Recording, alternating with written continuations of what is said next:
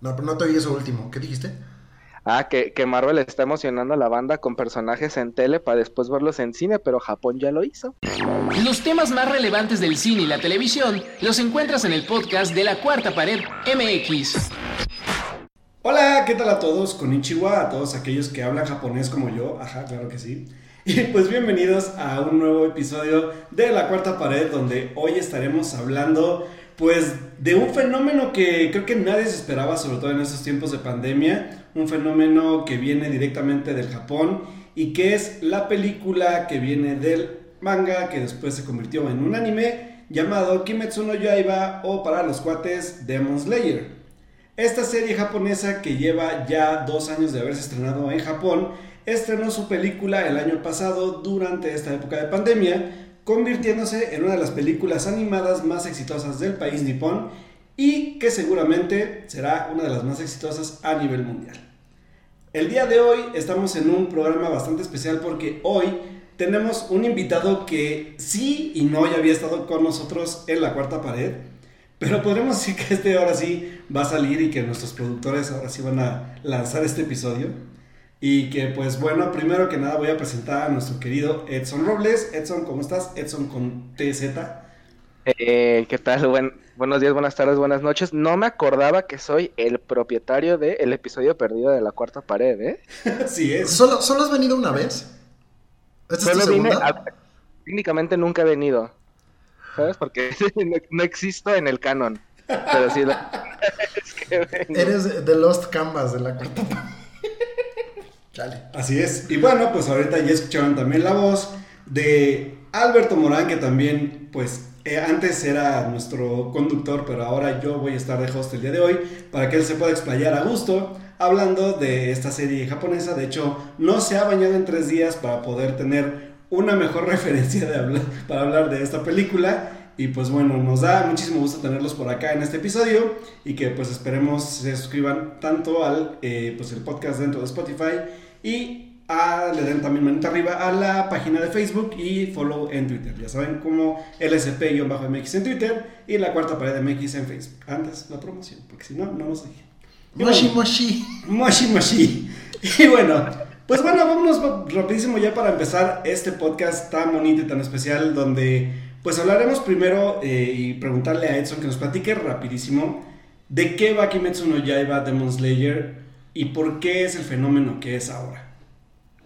Bien, eh, Kimetsu no Yaiba, eh, en sinopsis lo más concisa posible, es la historia de eh, un güey, un chico llamado Tanjiro, Tanjiro Kamado, que un día él vive con su familia pues por el bosque, todo muy tranquilo, eh, la vida rural, y resulta que al llegar de hacer una de sus, este, de sus trabajos diarios de venta de recursos y tal, llega y resulta que, eh, ups, mataron a toda su familia, eh, a excepción de una de sus hermanas, su hermana Nezuko, eh, la cual a Tanjiro después se percata de que se ha convertido en una demonio. ¿Por qué? Porque a toda su familia, la persona que los asesinó fue un demonio que para acabarla resulta ser el demonio más importante de todo ese universo. Por lo tanto, Tanjiro, eh, una persona con muchísimo corazón, y que creo que eso hablaremos más tarde, porque Tanjiro tiene el corazón más noble que la ficción moderna nos ha dado, em, decide emprender un viaje junto con su hermana para volver a recuperar su humanidad, y todo esto se desencadena en que él se vuelva un cazador de demonios. Oye, ¿no nos soltaste un spoiler? No, todo eso está en el primer capítulo. ¿Lo del demonio maligno? Lo, de la cabeza, lo de los demonios, sí, lo dicen al inicio. No, pero no dicen que él es el que, el que se come a la familia, dicen que lo tiene que buscar para buscar una solución. No, sí lo dicen. No. Estoy casi seguro. No. No. estoy casi seguro de que sí, sí. Bueno, yo, yo no puedo juzgarte porque yo tengo muy mala memoria. Lo que sí puedo decir es que spoiler, Edson Robles. Llevamos 5 segundos de Bueno, está bien. No vamos a decir. Porque no vamos a decir spoilers todavía. Entonces está bien. Pues qué bonita está la serie, fíjate. Pues qué bonita tiene, mucho, mensaje. No, y, y como dices, al final esta serie que no es, la no es el primer como anime o la primera eh, serie de animación japonesa que hable sobre demonios dentro obviamente de, de la cultura japonesa y que se hable también sobre todo de, de la época en la que mencionas que se lleva a cabo este tip- esta historia, perdón, que es como en una, pues, como una era ficticia, pero que tiene que ver mucho con, con la época feudal del Japón. Y que pues van, lo, lo- lo- primero lo importante de, de la parte de la animación de esta serie son los vestuarios, ¿no? Que son los que nos ubican en qué etapa más o menos del Japón estamos viviendo. Y que creo que a partir de ahí nos podemos dar una idea de, de que no vamos a ver nada moderno, o sea, todo, todo son espadachines, son eh, ve- vestimentas de, de manga larga, vestidos anchos, que la verdad es que creo que da un plus bastante interesante sobre todo al tipo de animación que la gente va a ver y a la cual se va a acercar si ve Demon Slayer. Y que pues bueno, actualmente la serie consta nada más de una temporada de 23 capítulos, si no mal recuerdo. Sí. Y actualmente, bueno, empezó obviamente la, la- la primera vez que pudimos verla fue en- a través de, de, de Crunchyroll, esta eh, página de streaming donde se dedica específicamente a esta parte de, de- de animes. Pero ahora también ya la pueden encontrar en Netflix con sus 23 capítulos completos, con todo el doblaje, por si gustan verla con doblaje. Y pues bueno, a partir de aquí, pues ya podemos empezar a hablar un poquito Primero que nada, preguntarle, sobre todo ahorita a Beto, ya que está ya entrado en el tema con nosotros, de los personajes. Platícanos un poquito de los personajes de, de, de Demon Slayer. Hablamos de Tanjiro, pero. y de Nezuko, que es la hermana. Nesco.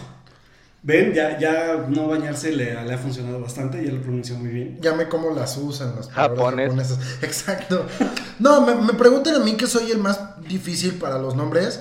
O sea, sé que está Toyota, que es como el principal, y que es, tiene una cicatriz y tiene la cabeza muy dura. Y por alguna razón insisten mucho en que tiene las manos como rasposas porque trabajaba en el bosque y pues pobrecito, ni Blancanieves. Luego está Nesco, que trae como, como un, o sea, trae un bozal que ya, o sea, si están escuchando este y ya vieron el título, que es Mugen Train, seguramente han visto la serie y saben que tiene un bozal porque pues lo tienen miedo de que se coma, que, que se coma unos humanos porque ella es una demonia y los demonios comen humanos. Luego está Inosuke, que es el que tiene como cabecita de changuite, de, de changuito. El furro, vaya. El furro. El furro, vaya. El furro mamado. O sea, aparte. porque- y aparte, aparte, furro alfa. O sea, no, no cualquier furro vestido de, de, de, de husky siberiano, ¿no? O sea, es tu furro jabalí. Y luego está Setsu, que es. Ay, híjole. Todo, todo, el- creo que es el estereotipo que más odio del anime, bueno, en general de los personajes japoneses. Este niño con demasiada energía y que grita todo el tiempo y es como de... Y que todo llora. Como Naruto, pero sin ser el principal. Entonces, pues no, no está, no está nada, nada padre. Y ya después, pues hay varios, ¿no? Está Tomioka, está el, el demonio mayor, que es Kibuchi, y, y, y muchos otros, ¿no? Yo en general no conecto con ninguno de los, de, de los personajes principales, entre comillas.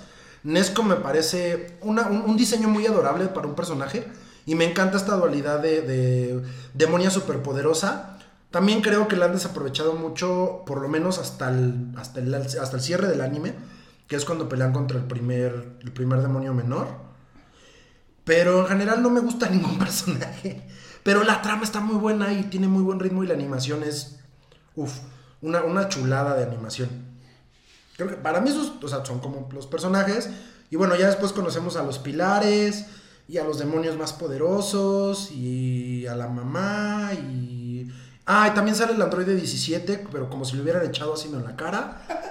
Que, para información es el líder de esta, pues, como, como grupo de, de- de cazadores de demonios, que son los que van Este a... sindicato. Este sindicato de cazadores de demonios que, pues, van Es el, a- es el Dom Toreto de, del- de los cazademonios. Exacto, porque familia, ¿sabes? Exacto. Porque familia es la palabra clave. Y es cierto, olvidamos mencionar que ya a partir del primer capítulo, eh, pues Tanjiro se, se somete a un entrenamiento donde después descubrirá que va a formar una par- parte de este, pues, de este grupo selecto de pues estilo cazadores de demonios y que de ahí conoceremos la historia de- del, demonio mayor que es el que nos dio el spoiler ahorita Edson y que de ahí se va pues este, a desarrollar toda la historia, ya que hay superiores e inferiores, demonios inferiores superiores, que sirven a este villano de la, de la serie y que a partir de ahí pues empieza a correr obviamente la saga y que es donde pues también el manga se va desarrollando, ¿no? Ahora, la, literalmente la serie acaba con el enfrentamiento con uno de los primeros, este... un demonio menor. Un demonio inferior. Y partiendo aquí, la serie literalmente nos deja con un cliffhanger que creíamos que, bueno, cuando acabó la serie, ya hace unos dos años, según yo acabó, o un año. 19, 28 de septiembre del 2019. Acabó el, el 28 de septiembre del 2019, se emitió el último capítulo de esta primera temporada de ahí partía después en que ellos subían a un tren, que es el tren del infinito, como lo llaman, o Mugen Train. Y pues eh, mucha gente obviamente pues creía que podía partir de ahí el arco ya para, para seguir con el enfrentamiento del primer y último, de, bueno, perdón, con el último demonio inferior. Pero nadie esperaba o no contábamos con que este arco, que sí viene incluido dentro del manga, se iba a desarrollar a través de una primera película como, me decía mi mamá, estas, estas películas basadas en caricaturas son capitulotes largos. Algunas sí tienen razón, otras no, pero en el caso de, de Demon Slayer sí es un capítulo largo que abarca literalmente pues casi seis capítulos de la serie, dura dos horas. Y a partir de este cliffhanger donde nuestros protagonistas suben a este tren con ayuda de uno de los pues cazadores de demonios de alto rango para poder salvar a la gente que va dentro de un tren y que este personaje de alto rango es Koyuru Remuko, que es un pilar, que son, esos son pilares o los, los altos mandos, pues maneja el poder de la respiración de la flama y que también nos platique rapidísimo Edson un poco de estas respiraciones para que nos entiendan de qué van estas como pues trucos dentro de los cazadores de demonio para poder vencerlos. Sí, lo que sucede es, y es algo muy típico en los animes este, shonen, o como me gusta llamarles, animes de madrazos, que es generar un sistema de, poder para que sus protagonistas y el resto de personajes de la serie eh, se pueda desenvolver y dar todas estas secuencias eh, de pelea que tanto nos gustan y que en general son las que cautivan a su público principal. En el caso de, Kimetsu, eh, se manejan, si bien no me equivoco, por fuego, agua, relámpago faltan otros tres. Y estoy seguro de que los tengo en la punta de la lengua, pero no me acuerdo. se fusionan, se fusionan entre ellos. Los principales son agua, viento, roca, sonido y fuego. Y las combinaciones de ellos hacen como insecto y Como si fuera círculo cromático, pero eh, poderes. Exacto. Y este es el sistema de poder que, que llevan en la serie y es el que permite que los cazadores de demonios se, puedan desempeñar en su chamba. De hecho, ah, aunque hasta este punto de la serie no lo han explicado a un 100%, se sabe que las armas de los cazadores se tornan de cierto color dependiendo de quién sea el güey que, tiene la espada. En el caso de Tanjiro le ha tocado tener una espada eh, negra, algo que mencionan continuamente en la serie que es inusual de momento no sabemos por qué es inusual, pero sí es muy típico que en los animes y en las historias japonesas, este, donde hay este tipo de enfrentamientos, siempre tengamos esos secretitos al aire para eh, que contribuyan al, concepto del viaje del héroe y al crecimiento del protagonista mientras va avanzando en su historia, porque la historia de eh, Demon Slayer es muy de eh, punto A, punto B. Hay muchos intermedios en el camino, pero es punto A, eh, mi hermana se ha convertido en un demonio. Punto B, tengo que eh, hacer que vuelva a ser humana. Y es una estructura súper básica, pero que yo creo que es una de las razones por las que funciona muy bien, porque usa una estructura tan típica de las animaciones japonesas recientes, de las más populares, y, y lo hace muy bien, muy, muy bien en realidad. Oye, Edson, ¿esto la convierte en una, en un, en una historia de manual. O sea, como... Porque a mí, a mí sí me recuerda mucho, por ejemplo, a Naruto, ¿no? Y esta fijación que tienen los... los, la, toda la, ficción en general, no solamente en la parte asiática, sino los elementos y los maestros que le van a enseñar al chavito y el spoiler de lo que pasa al final de Mugen Train, que prácticamente le ha pasado Yo, yo veía ahí la, la- historia de Naruto y de Jiraiya, así, en Mugen Train, al final. ¿Is this repetición forever?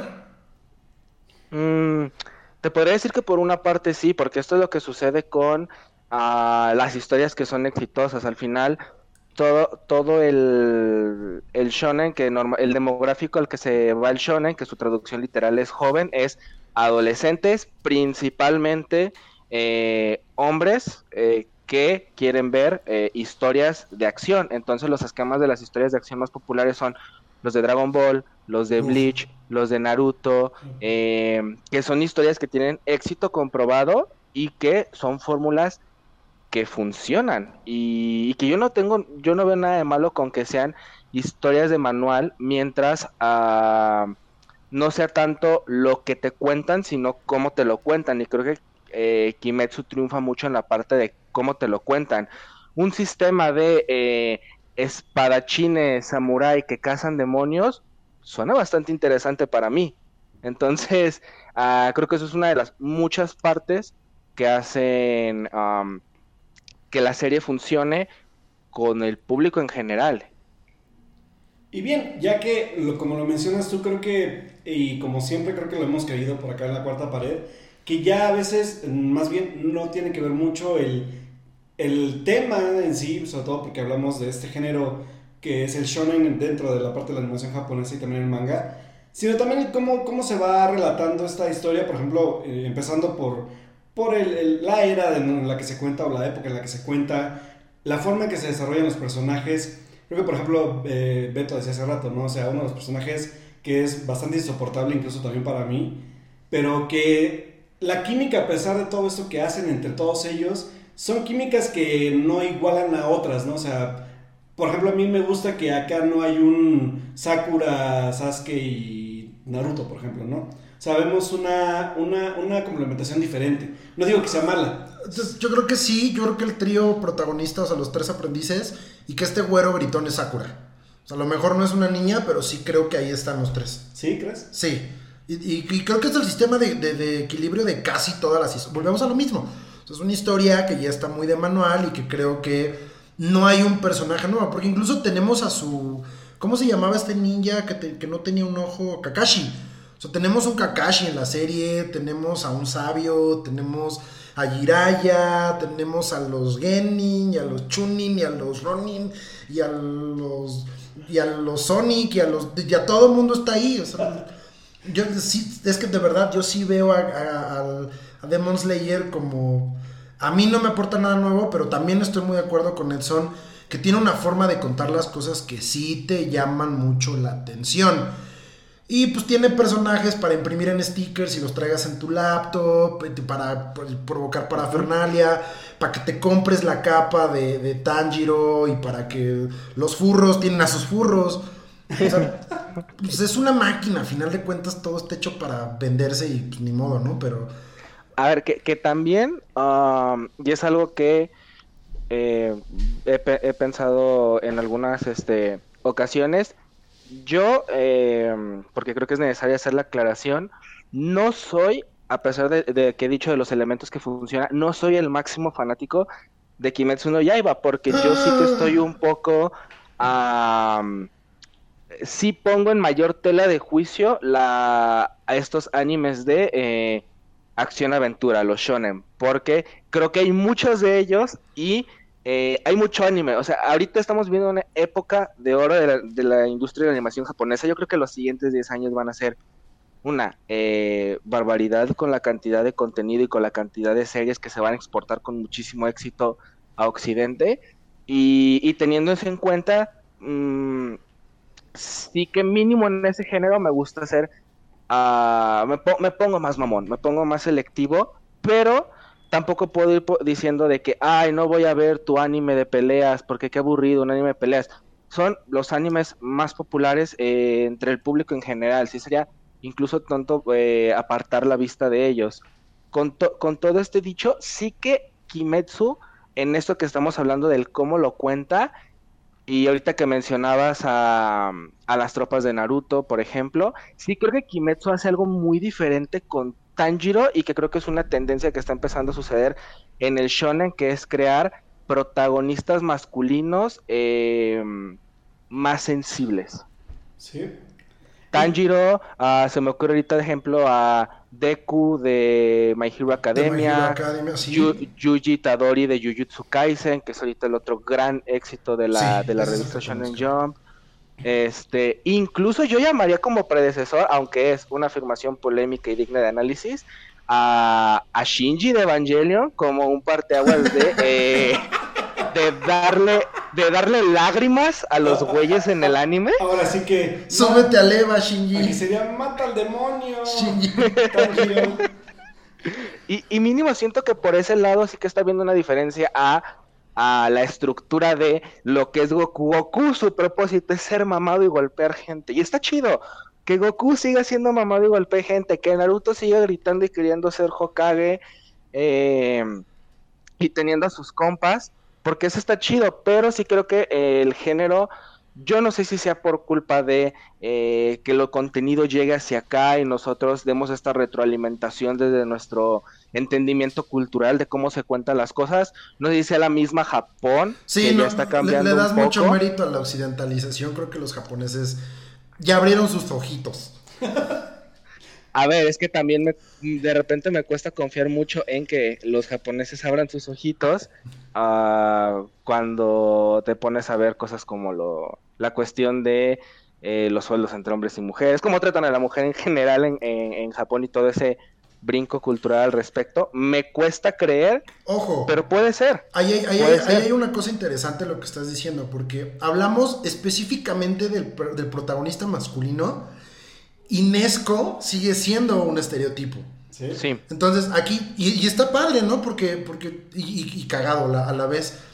Porque lo que tú dices hace mucho sentido. Al, al personaje masculino le están añadiendo dimensionalidad y le dan emociones, sentimientos y llora. Y, y fíjate, aquí mismo tenemos Goku es el, el este jabalí y Naruto es el chavito gritón y ya no son los protagonistas. Pero aún así, Nesco sigue siendo esta, ¿cómo se llama la de la de la de Evangelion, pero no la loca gritona, sino la que es clon ¿Una rey? una rey. Es una rey. Como, como ha pasado en muchos otros lados, ¿no? Al menos aquí no la vemos gritando como a Sakura. Pero sí, pero sí, el- el perso- los personajes femeninos siguen sin avanzar un carajo. Y, y los Sí. personajes masculinos al menos sí ya pueden decir como de, ah, mira, tengo emociones. Ajá, sí, est- estoy, estoy muy de acuerdo. Ahí hay como toda una carrera que se tienen que echar de, de por medio, pero incluso, digo, no es la única y no ha sido la única con éxito, pero a mí se me parece muy recalcable que eh, al final la mangaka, la creadora de Kimetsu no Yaiba es una mujer, cosa que en cualquier media y cualquier historia que crean en Japón de repente es raro que eh, la mente reconocida del éxito sea una mujer. Con todo y sus trabas, porque si bien recuerdo, cuando, cuando empezaron la producción de la película, fue alrededor de, eh, llevaban un mes de emisión y dijeron, ok, nos está yendo bien, tenemos buenos números, como que vamos viendo que a nivel manga se está vendiendo bien, vamos a autorizar la película, pero para ese punto la franquicia no valía tanto como vale hoy, porque la franquicia empezó a valer muchísimo más. Yo creo que a partir llegando a cuando es el enfrentamiento con la con la primera luna Ajá. porque a partir de ahí yo yo este lo que dije de no fan Kimetsu no, Ya- no no el más fan de Kimetsu no Yaiba es cierto pero yo eh, me acuerdo mucho del el episodio 19 que es cuando tiene este enfrentamiento parejo y es que me cago es una preciosidad Sí. de episodio neta es una de las razones por las cuales sí me gustaría decir que la gente ve anime porque es para ver esos momentos para ver eh, eso en pantalla y yo creo que ahí fue cuando dijeron, güey, esto, se nos está, esto es una, es una locura. Pero al final, como eso fue ya muy tarde, eh, creo que las regalías que recibió la mangaka fueron una, una bobada a comparación de lo que podría estar recibiendo ahorita mismo, porque los números de, de taquilla de la película, Uf. uff, Sí, no, o sea. La película animada, eh, la película más taquillera de Japón, sin contar si es animada o no animada, y la película con mejor apertura animada en el resto del mundo, y también la que se aproxima a ser la más taquillera de la pandemia de todas las categorías. O sea, un anime le va a patear al trasero a Nolan, a Godzilla, A Wonder Woman. Wonder Woman, a Kong. ¡Wow! Wow. No te voy- y no te voy a mentir, me emociona, o sea, me emociona mucho. Es como cuando yo hace un, un par de, de meses tuve una charla con, con una amiga igual sobre el impacto que está teniendo ahorita Attack on Titan y es como, güey, Uf. No me importaría si, si no me gus- si no me gustara el anime, que no es el caso, porque Attack on Titan me gusta mucho, pero incluso si no me gustara yo como fan de- del anime, me mama ver que estén haciendo números, porque eso va a asegurar muchísimas cosas de cara al futuro. Sí. Un, Y un día te vamos a traer aquí a hablar de, de Shinji no Kyojin porque hijo de la chinga. Hijo Hijo de de la la chinga. Mendiga primera parte de la última parte, no manches. Tiene muchas vibras de las reliquias parte 1, pero sin, sin su Dobby. Sí. Sí. eh, Ah, qué- vaya, Ah, vaya. ah, sí, gracias, necesitaba escuchar eso. Me voy a robar eso y lo voy a tuitear. Pues bueno, se está poniendo buena la plática y sobre todo ahorita que ya mencionaste la película, ya hablamos un poquito de lo que es Kimetsu no Yaiba o Demon Slayer para la gente que a lo mejor, obviamente la gente que está aquí es porque ya, ya vio la película y sabe de ello, pero también para aquellos que lo están escuchando con alguien que no sabe, pues es bueno que lo sepan y que también si les gusta o no el anime, pues también que se empapen un poquito y que lo vean y que se den el chance de verlo y también de que entiendan por qué está siendo ahorita el hitazo del momento y sobre todo, pues no solamente en Japón, sino ya en todo el mundo. Así que vámonos rapidísimo a una pausa de minutos y regresamos para ahora sí hablar ya de lleno de la película que está causando taquillas increíbles dentro de la pandemia. Tarararán, tan, tan, tan, ¡Esa tan, no tan. es! Regresamos al podcast de la Cuarta Pared MX. Gracias por quedarte con el episodio especial que estamos haciendo el día de hoy de Mugen Train eh, Kimetsu no Yaiba, la película de esta serie animada tan popular que ha roto récords en taquilla, no solamente en Japón, sino a nivel mundial. Y que pues bueno, seguimos hablando con eh, nuestro querido Edson Robles y también por acá anda nuestro jefazo Alberto Morán de la Cuarta Pared. Y que pues bueno, nos da muchísimo gusto que andes por acá todavía para hablar ahora sí ya en forma de esta película. Ya te platicamos un poquito de lo que es Demon Slayer como serie o como anime. Y a partir de aquí, eh, ojo porque sí viene el, eh, pues el signito de spoiler alert, porque sí vamos a hablar con spoilers. Porque seguramente ya la viste, así que creo que vas a ver más sabroso si hablamos de todo lo que pasa en la película y hacia dónde se dirige. ¿Por qué? Porque como te dijimos al inicio de este podcast, este es un arco del manga que sí se abarca y que literalmente son seis episodios de la serie hechos película para que podamos dar continuidad a la segunda temporada que llegará, si no me equivoco, a finales de este año. O no sé si sea así, Edson, si me equivoco. A ver, se supone que está confirmada para este año y solo podría llegar o en julio o en octubre, así que sí, tiene que llegar este año. Perfecto, entonces para que también estés preparado, si ya viste la primera temporada y ya viste la película, no vas a tener que esperar tanto ya que la segunda temporada está a la vuelta de la esquina. Así que pues bueno, vamos a hablar ahora sí rapidísimo. ¿De qué trata la película, Edson? Cuéntanos. Bueno, Mugen Train es la continuación directa donde termina la temporada. eh, el, nuestro trío de, bueno, cuarteto de protagonistas eh, que son Tanjiro, Nezuko, eh, Inosuke y Zenitsu suben a el tren infinito porque son encomendados a acompañar y asistir en lo que sea posible a, eh, A Rengoku. este, a est- a uno de los pilares de la compañía Casa Demonios, porque se han suscitado reportes de que varias personas han desaparecido adentro del tren y se asume que será por culpa de un demonio. A partir de ahí, tan sencillo como eso, la historia va avanzando y me ha gustado. Y yo creo que es, un- es una película que me pasa igual que como con la primera temporada de Kimetsu no Yaiba, que fue como... La primera mitad de la película es la primera mitad de la temporada que es como, pues está chido, cool, bonita animación, todo padre. Luego llega la segunda mitad, que es la segunda mitad de la temporada, y digo, no mames, esto es espectacular, güey. Gracias por venir al cine. Dios bendito, esto se tenía que ver en una Sí. pantalla. Agradecido con el de arriba. Porque la segunda mitad de la película es. Es una chingonería. Es una chingonería. No sé qué opinan ustedes. Sí, de hecho, creo que eh, como lo platicábamos eh, antes de entrar también a- después de este corte, sí creo que vale totalmente la pena la vuelta al cine, sobre todo si te gusta el anime. Sí. Y dar también como, como la referencia de, de que este tren del que se suben nuestros protagonistas se van a enfrentar al último demonio inferior que se llama Enmu y que pues va a ser como... Sabemos que a partir de aquí tenemos eh, dos caminos que vamos a seguir. El final de un ciclo dentro de Kimetsu, que literalmente podremos decir que es el final de la primera temporada en película, con la conexión a la segunda temporada, donde ahorita hablaremos de qué va, pero que pues es este personaje también que ¿qué les hace? ¿Qué les hace a nuestros protagonistas este demonio inferior? Es que hay, hay, hay, hay, una cosa importante. Hablamos de, la, de, las jerarquías de los demonios, ¿no? Dijimos que había 12 demonios, que son 6 muy fuertes, los demonios superiores, y 6 inferiores. Y los becarios. Exacto, los becarios, los trainees de demonios. Y hay un tema, la temporada, el anime regular termina con la muerte de uno de estos, de estos demonios inferiores, de los seis, de los seis becarios. Todos quedan cinco. Al principio de la película del tren, estos cinco, todos son, bueno, todos menos, menos uno, son asesinados. Pues, final de la, temporada. Eso pasa al final de la temporada. O sea, y te avisan que el, el demonio que está en el tren si bien es uno de los seis débiles, ya tiene el poder de los cinco restantes. Entonces ya es, ya es un demonio ya más grande. Y es, un, el diseño del personaje me gusta mucho. Tiene una manita. A mí también me gusta muchísimo. Es como de dedos, pero carnívoro. Está, está bonito el, tema. Y pues los duerme. Y manda. Es como un demonio de sueños que tortura a la gente dándole sueños bonitos y luego les da pesadillas mientras tienen ese sueño bonito y luego se los come, porque los demonios, como ya dijimos, comen humanos. Y hay algo bien padre porque Edson decía que es uno de los personajes más nobles y hermosos y con el corazón más picioso del universo. Tomitsu, nuestro protagonista. ¡Tanjiro!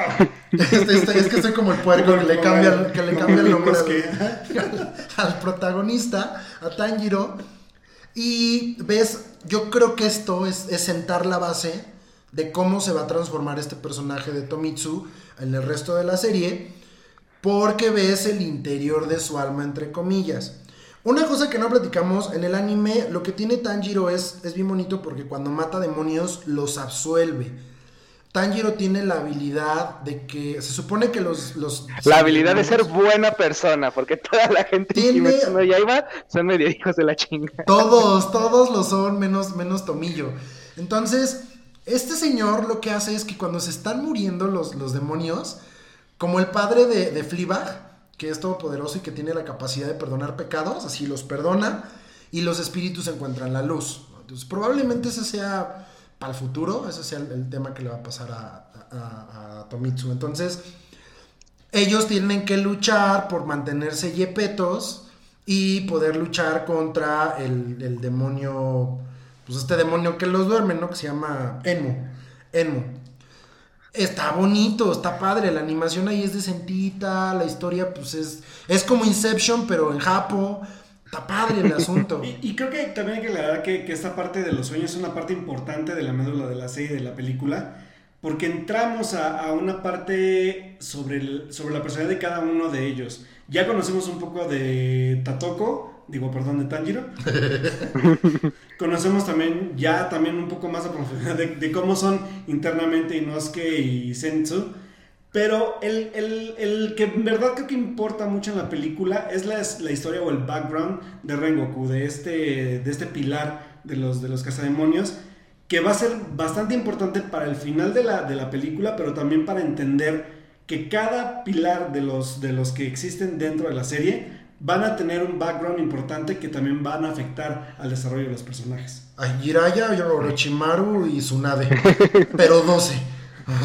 no, Oigan, yo no sé ustedes que si tuvieron la misma percepción viendo la película, pero justo en esta primera mitad, sobre todo cuando eh, se están echando una jeta a nuestros personajes, no sintieron que había, yo no sé si sea y provenga del mismo manga, pero un error de edición o un error de cómo estaban contándonos la, habilidad de, de, la luna menor, porque era como uno empezaba a asumir de qué iba su, su sangre demoníaca, que es como le llaman a, su, a, sus habilidades, y después, eh, cinco minutos después de que Tanjiro dice, ah, estoy dormido, pasábamos una escena de, de Enmu diciendo, ah, eh, mi sangre demoníaca hace que si tocan mi sangre se queden dormidos y sueñen cosas bonitas, y era como No, ya pero sé. eso, eso sí lo explicaron porque decía que había mezclado su sangre con la tinta de los boletos. No, no, sí, no, a lo que me refiero es que sentía que eh, era como, no sé si expositivo o simplemente para recordar por cómo estaba acomodada la película, pero los personajes ya, ya entendían y tú como espe- espectador entendías cuál era la, la habilidad. Sí, Y todavía porque... después él no- nos lo vuelve a repetir. Sí, creo que sí, sí es un poco reiterativa la, la película. Hay detalles que le falta explicar. Por ejemplo, creo que es importante tocar el tema. eh, el Enmu, además de, de poder dormir a las personas, es capaz de trasladar a otras personas a los sueños. O sea, como. Porque lo que hace es ofrecerle a cinco niños que se metan a los sueños de los cinco protagonistas buenos y que luego rompan la barrera del sueño y entren al subconsciente y destruyan su alma. Lo cual está súper denso. O sea, eso ya no es Inception, eso ya es paprika. Sí, Y luego, cuando, cuando Takato se da cuenta que está dormido porque él en su sueño dice que su familia no puede hacer lo que está pasando. O sea, que dice, no, no es cierto, esto no es real. Y descubre cómo salirse del sueño. Híjole, ahí se convierte en, en una cosa como entre memento, como entre el eterno resplandor de una mente sin recuerdos. Y, y lo resuelve suicidándose 20 veces, ¿no? Ya después es cuando llega con Enmu, porque es el único despierto hasta ese momento. Y resulta que el demonio, no solamente con la sangre, sino que también, bueno, eso ya es un poquito más adelante, con los ojos, ¿no? Con la mirada. Que de ahí se sacan de la manga el por qué el, por qué el furro no, puede, no cae en su, en su, en su trampa. Pero bueno, Sí. eh, cada quien resuelve sus conflictos de guion como quiere, ¿no? Goku se convierte en Dios, Naruto es hijo de la bestia no sé quién, y este güey tiene una máscara de, chan- de, de jabalí que lo hace inmune a los poderes, ¿no? Entonces, son, son errores de guion que todo mundo tiene, ¿no? Y que, y que para el fanservice se convierte en, una, en un pretexto más para no pensar demasiado en qué está pasando. Al final creo que sí, o sea, creo que también esta parte de, de cómo resolver los conflictos y que personalmente para mí el conflicto final del tren se resuelve demasiado sencillo a lo que yo creí que se iba a resolver.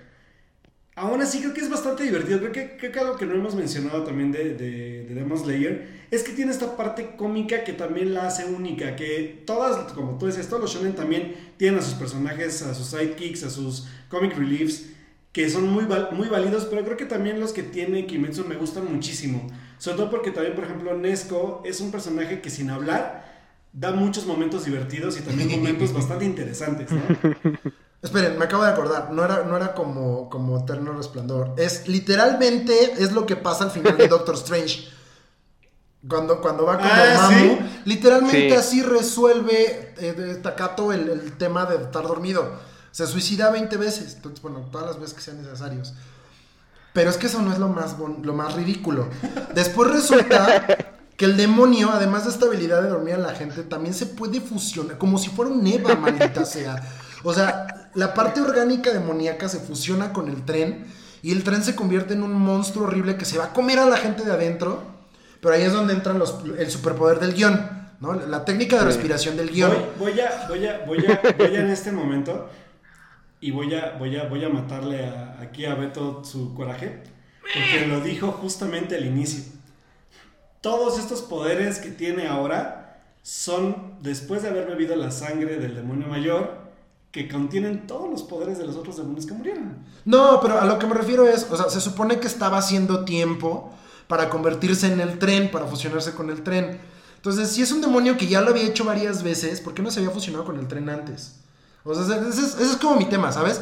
Y le, y- y le dicen el síndrome de, de Goku o el síndrome de, ¿cómo se llama el de Supercampeones? De Oliver Atom, ¿no? Donde enemigo es fuerte, protagonista entrena y vence al enemigo, el enemigo se hace más fuerte, vence al protagonista, el protagonista se tiene que hacer más... Y así.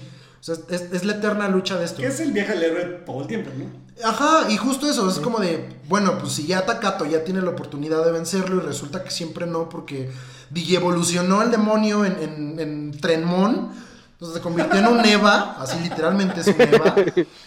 Y cuando yo, yo toda la parte, la primera parte de la película dije, bueno, a ver, si el demonio ya descubrió que Takato tiene la, la o sea, sabe cómo morirse, ¿por qué no lo hace pensar que está en un sueño y hace que se suicide en la vida real? 12 segundos después es cuando pasa el otro, la otra técnica de respiración, la décima posición del guion, en la cual el güey con máscara de jabalí aparece de la nada, porque literalmente es como aparece de la nada y resulta que es inmune al poder del demonio. Y le dice, oh no, no te suicides, amigo. Exacto, le detiene la espada. Sí, es como de. a mí- Yo sé que eres chiquito y que sabes bien. Entonces, fue muy raro eso. Yo, yo, para mí sí fue raro porque justo hablábamos de que Tanjiro uh, asumió que la única forma de salir del sueño era mochándose la cabeza en n número de ocasiones. Y me cuesta mucho creer, viendo cómo estaban siendo como los sueños de Inosuke y de Zenitsu, que los cabrones hayan dado cuenta, ah, me mocho la cabeza. ¿Es esto un sueño? Sí. Y, y, y sí fue como, ok, bueno, no importa, ya estoy aquí, sigue. Sí, creo que esa parte de coherencia dentro de los sueños también está muy rara. Sobre todo, por ejemplo, el de, el de Inosuke, que es oscuro, oscuro, oscurísimo. Sobre todo más que otra cosa, porque el, de, el del gritoncito del Zenitsu sí es más como... Oye, no, a mí lo que me encantó es que en los dos la coprotagonista era, Era Nesco. Nesco. Y yo, ay, estos viejos verdes. Viejos puercos. Y literalmente Inosuke sí es un viejo puerco, así que... Sí, ¿Cierto? es un puerquito, bebé. Pero, pero más allá de todo esto, la película, obviamente, como dicen, tiene sus, sus problemas de guion y todo, pero logra, logra conectar con, con- O sea, logra conectar bien los elementos que quiere conectar en Sí. menos de dos horas. ¿Sabes, ¿Sabes cuál es un punto importante? O sea, la película, bien ya lo dijimos varias veces, tiene dos partes muy diferenciadas. Entonces, toda la primera parte es frenética, pero no es tan buena. Es explicativa, pero no es cansada. Tiene un buen desenlace para este, para este Eva Tren, Trenmón, como se llame. Cuando el tren colapsa y acabas con el primer enemigo y entonces te dan la sorpresa, es, es como, como, no sé, ni siquiera puedo compararlo. Es como el final de Infinity War y después viene la escena de la batalla final de Endgame. Porque crees que está bien y, y sales contento y dices, meh, pues estuvo padre Ajá. venir al cine a ver esto.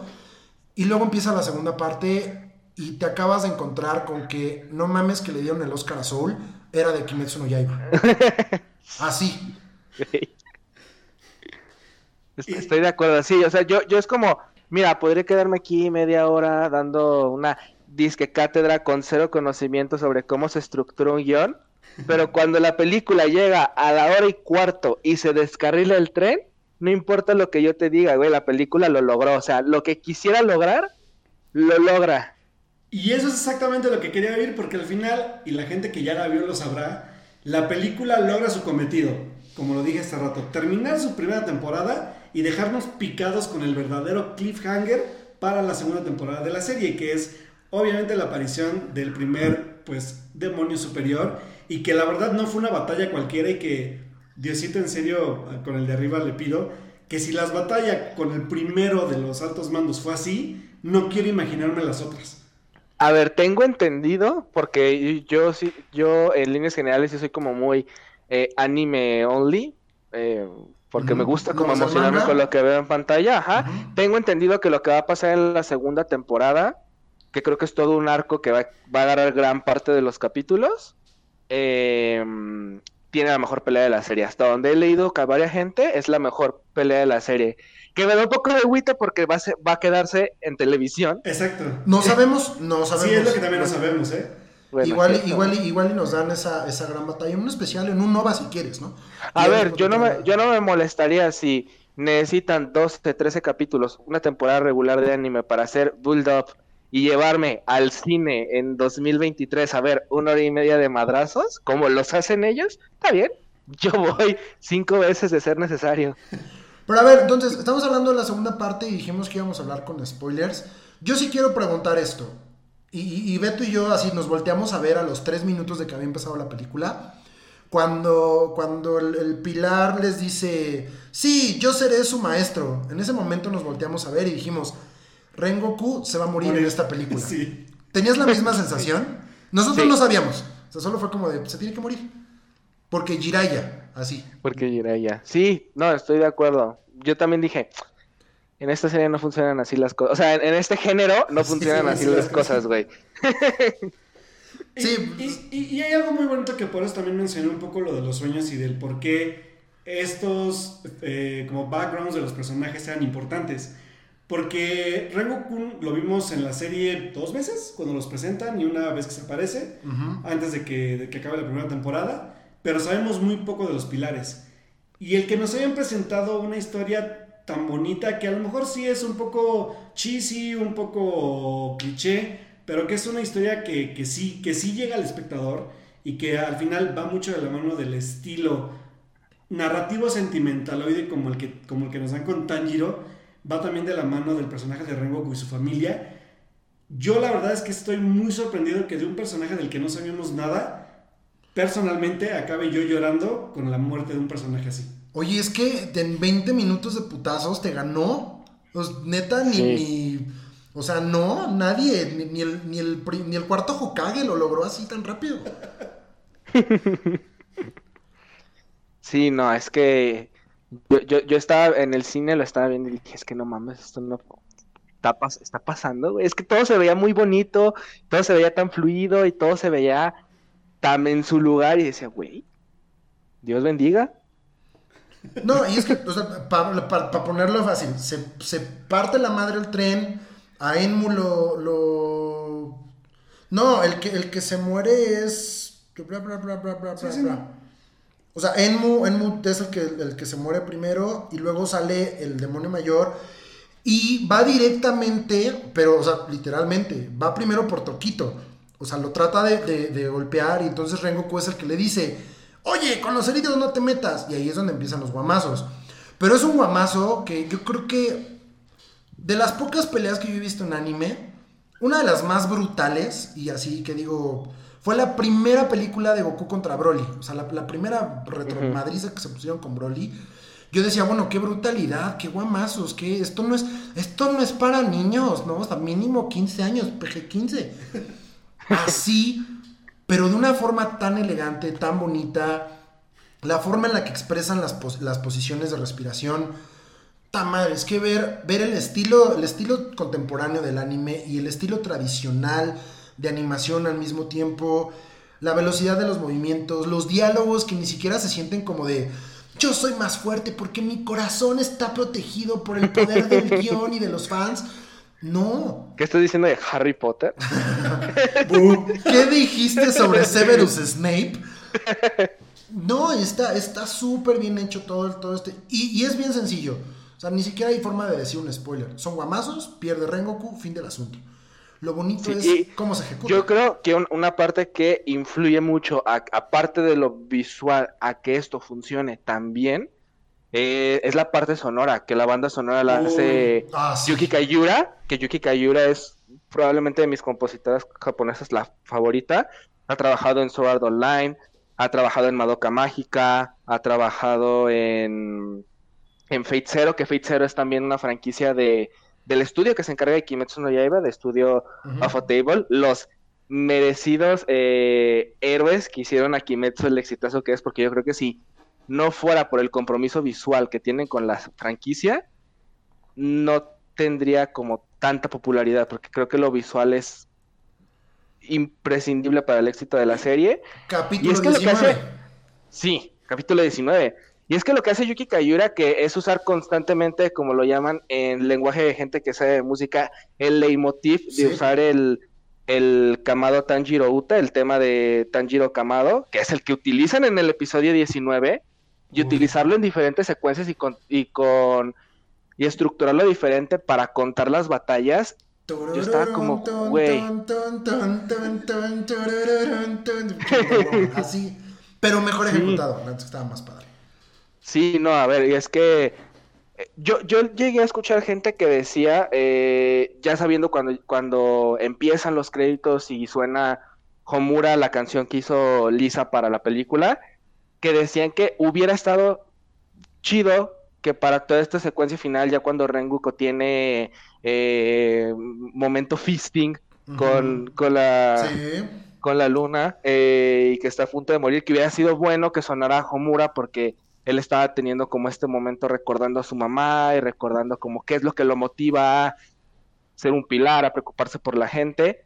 Y si bien estoy de acuerdo, yo defiendo que eh, tener la composición de Yuki Kayura le da muchísimo más impacto a simplemente haber insertado la canción ahí. Que habría sido poco orgánico, porque también tener vocales atrás mientras estás dando tu discurso de pinche mundo a la verga, voy a morir. pues sí, no, yo creo que, creo que está bastante bien. A todo esto, yo creo que hay dos cosas que a mí me quedan muy en la cabeza. Primero, ¿dónde quedó la espada de, Re- de Rengoku? Esto es lo más importante. Y dos, que Taquito lanzó su espada y no fue por ella. A ver, sí, pero eh, yo también cuando la lanzó y fue como, güey, se te está yendo tu espada y me imagino que Ajá. no tendrá seguro para ella eh, y no habrá indemnización o algo.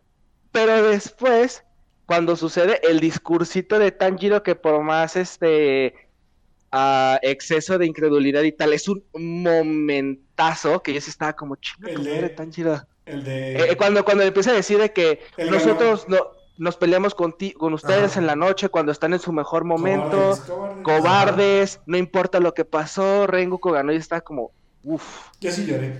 Yo sí lloré. potente la chingadera, ¿eh? Que se vaya la espada, potente la chingadera. No, ahí a lo que voy es que la espada de Rengoku no se quedó en ningún lado. Entonces, es muy probable, yo quisiera. Sé que no se puede porque las espadas están hechas a modo. Y esta es la segunda espada que, prende el- que pierde el tonto de Takato. Es que se va a quedar con la espada de Rengoku. Y lo más interesante es, Rengoku es el pilar del fuego y el que sigue para entrenarlo, o sea, Kakashi, Tomioko, Tomi- Tomo- Tomioko, es el pilar del agua. Y ya vimos a Tanjiro ocupar las dos, las, las dos corrientes, la respiración de fuego y la respiración del agua. Tanjiro divergente. Obviamente, bien Avatar el amigo, o sea, la leyenda de Takato, ya, o sea, siguiente temporada. Espero que jueguen con eso y que lo de la espada negra sea precisamente de, de espada indecisa. Jiji. ¿Mm? Como varita de Pues- Harry Potter. Como la varita de Sauco, así, caramba, ni modo.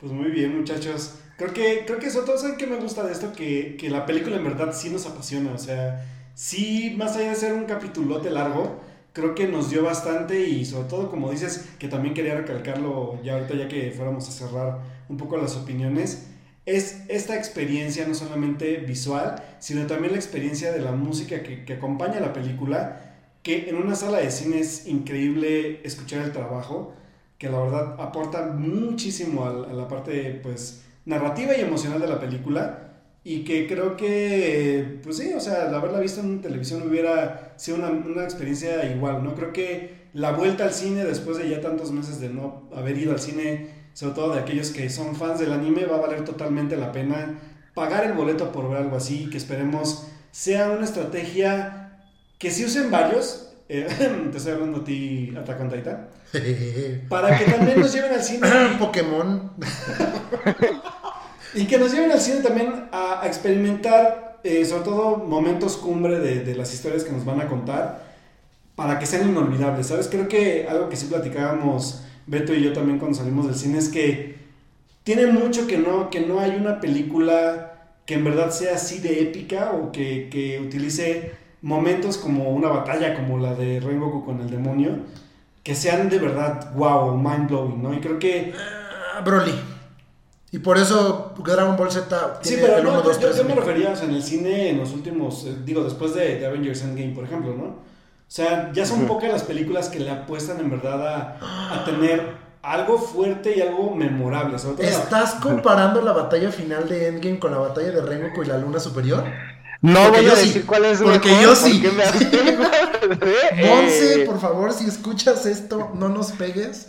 Sí, pero sí. nah, Sí, tiene emoción, estoy tiene acuerdo épica, con- tiene guamazos, tiene poderes, Sí. tiene... sí, Wow. De, de hecho, am, yo, yo, soy, yo a nivel narrativo me gusta mucho que la película es directa e inicia como si fuera el siguiente capítulo, eh, no te da como ningún preview de, hola, soy Tamado Kanji, este, Kanjiro y este, pues mato demonios y tal, como lo hacen muchas otras películas eh, de anime que se exhiben en cines, como Hola, para soy tratar Goku. de...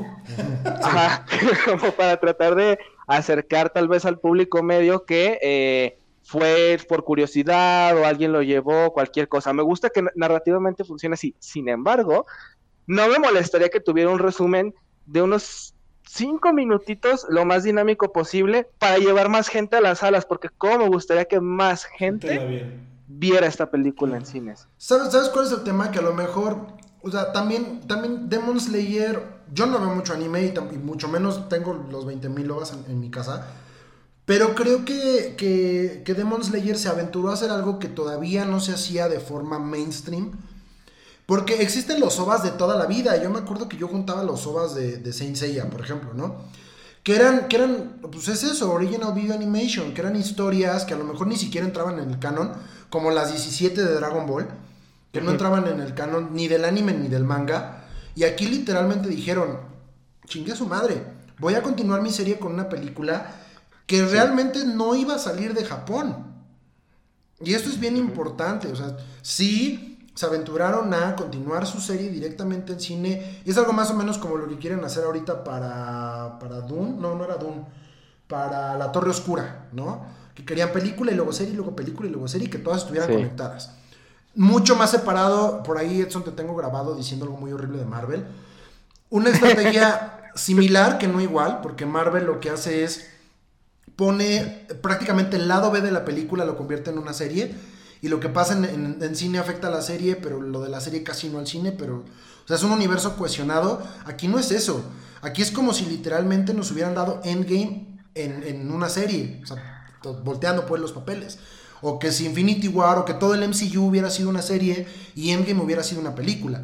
Esto es lo que pasó con Demon Slayer, ¿no? Entonces tampoco es tan sencillo como de, bueno, vamos a, vamos a contarte la historia de lo que debiste haber visto en los tres días que nos sí, nosotros en verla, para que le agarres la onda a esto. Sí, por lo mismo te digo que me, gusta mucho, a pesar de que dé vibras de capítulo largo y probablemente lo sea y haya sido concebido así, el hecho de que inicie con continuación directa, a mí sí me dio desde un principio un aire de, ah, pues esto es una película, o sea, pues ya, ya, me siento como muy cómodo sin tener que aguantarme, porque a mí me pasa mucho yo que veo, no sé, animes que también han traído a México en película, las películas de My Hero Academia, las pinches películas de My Hero Academia son eh, los primeros cinco minutos, la misma pinche introducción de cinco minutos que tenemos desde el primer capítulo de la primera temporada.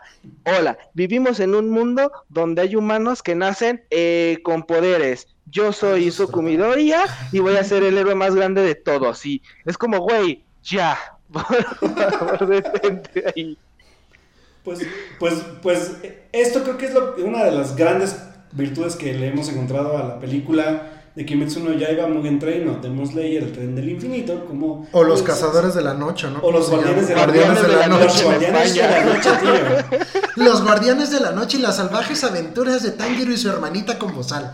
Así Ahora en el tren infinito que no para porque está controlado por un Demon Slayer spoiler. Así que bueno, después de... Demon Slayer a todo gas en el tren. No, no, no, no, no. Basta. Pues, bueno, así después de haber platicado bastante de la, de la serie, de la película, creo que pues aquellos que ya la vieron, eh, concordaron o no con nosotros, ya nos dirán ustedes dentro de nuestras redes sociales. Pero pues sin duda fue una gran plática, sobre todo enriquecedora y muy entusiasta acerca de, de este hitazo que nadie esperaba en las taquillas de nivel mundial. Lo vuelvo a repetir porque no me voy a cansar de decirlo, porque así como Edson, me da muchísimo gusto ver que la película que puede colocarse como la más taquillera del año sea una película de anime. Oigan, ¿dónde paso por mis acciones, eh? O sea, ¿ustedes qué onda? Les pagó Cinépolis con Ojalá. Les pagó Aniplex. Ojalá. Con Nichiwa, ojalá me hubiera patrocinado. Oye, ya ni siquiera alcanzamos el boletito especial. Ah, sí, ya ni lo alcanzamos. Yo tampoco. Eso, eso habla bien, eso, eso está chido, la neta. Sí, Mira, mientras no tuvieran typo como los del Señor de los Anillos, hijos de la chingada. Eh, experiencia cinematográfica desde el minuto uno. Como Nolan lo dijo, tarjetitas de boleto, güey. Esa es la experiencia cinematográfica que merecemos. Fuck IMAX.